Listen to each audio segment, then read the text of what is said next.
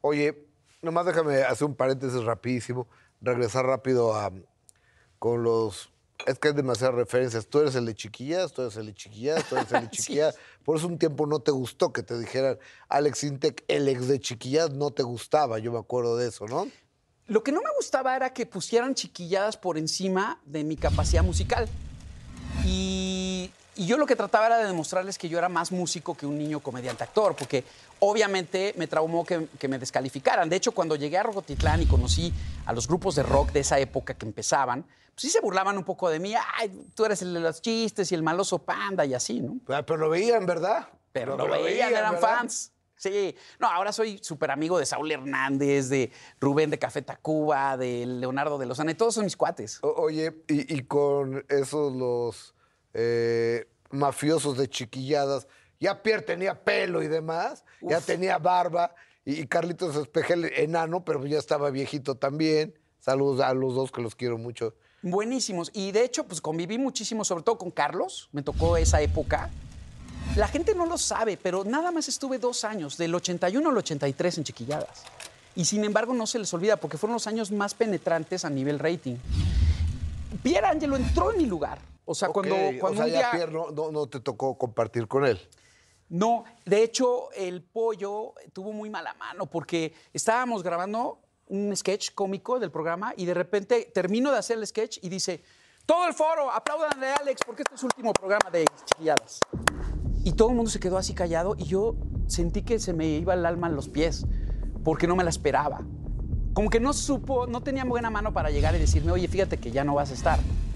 Y ya luego me dijo, pues es que te ves muy grande junto a los chavos. Y casi éramos de la misma edad, Carlos Espejel y yo, pero nos veíamos diferente porque yo estaba Pero, pero, pero Pierre se veía más grande que tú. pues un O poco como sí. tú, y, o sea, tenía barba y todo, Pierre. Sí, bueno, pero era chaparrito, entonces... muy cha- muy chiquito, sí. No sé, no sé, a, a lo mejor el, el pollo no, no sé, no, no, no, en ese momento pues no me sintió ya, no se sentía cómodo conmigo en el programa, esa es la realidad. Pero hoy le agradezco porque si no hubiera sido por eso, yo no hubiera virado hacia la música, a lo mejor me hubiera seguido actuando, ¿no? Y pues eh, él me hizo un favor. O sea, a veces pasan esos happy accidents en este, en este mundo de la música. Oye, eh, esos happy accidents. Y estás e- en Rocotitlán y empiezas a conocer pues, a toda la banda pesada de rock.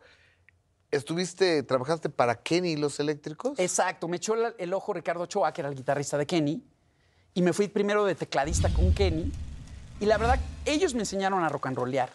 Hubo un momento en que la banda de Kenny era Sabo Romo de los Caifanes en el bajo, Jorge Amaro de Hot Dog y, y Fobia en la batería, que es un gran productor, Claro. y Alejandra Guzmán hacía los coros.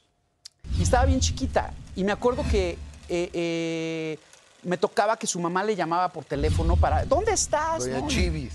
Y, y- y se asustaba mucho Alejandra porque se iba a veces sin permiso a las tocadas, porque estaba muy chiquita. Estábamos muy chiquitos, somos de la edad. Y, y como que a Alejandra no se le olvida esas épocas, porque siempre que, que me la topo me platica anécdotas y se acuerdan con mucho cariño. Yo digo que Kenny fue la maestra de Alejandra y mía. Sí, sí, sí. sí. O sea, nos enseñó a los dos cómo manejar el escenario. Tirarte en el piso, este, bromear con la gente, eh, hacer que el público te, te- te ponga atención. Me- meterlos en tu onda, ¿no? Totalmente. Sí, desde la parte histriónica de un cantante que tiene que atrapar al público, todos tienen sus trucos. Juan Gabriel aventaba la copa y, y hacías.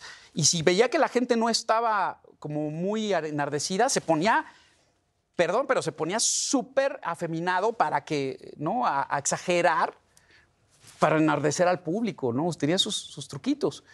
Y, yo, por ejemplo, en mis conciertos a veces eh, me bajo, me tomo selfies con el público, me subo al piano, hago como que me, voy a morir arriba del piano, este, y llega un momento que los atrapas. Oye, ¿y cuándo llega la gente normal a tu vida? Sintec, regresamos después de la pausa.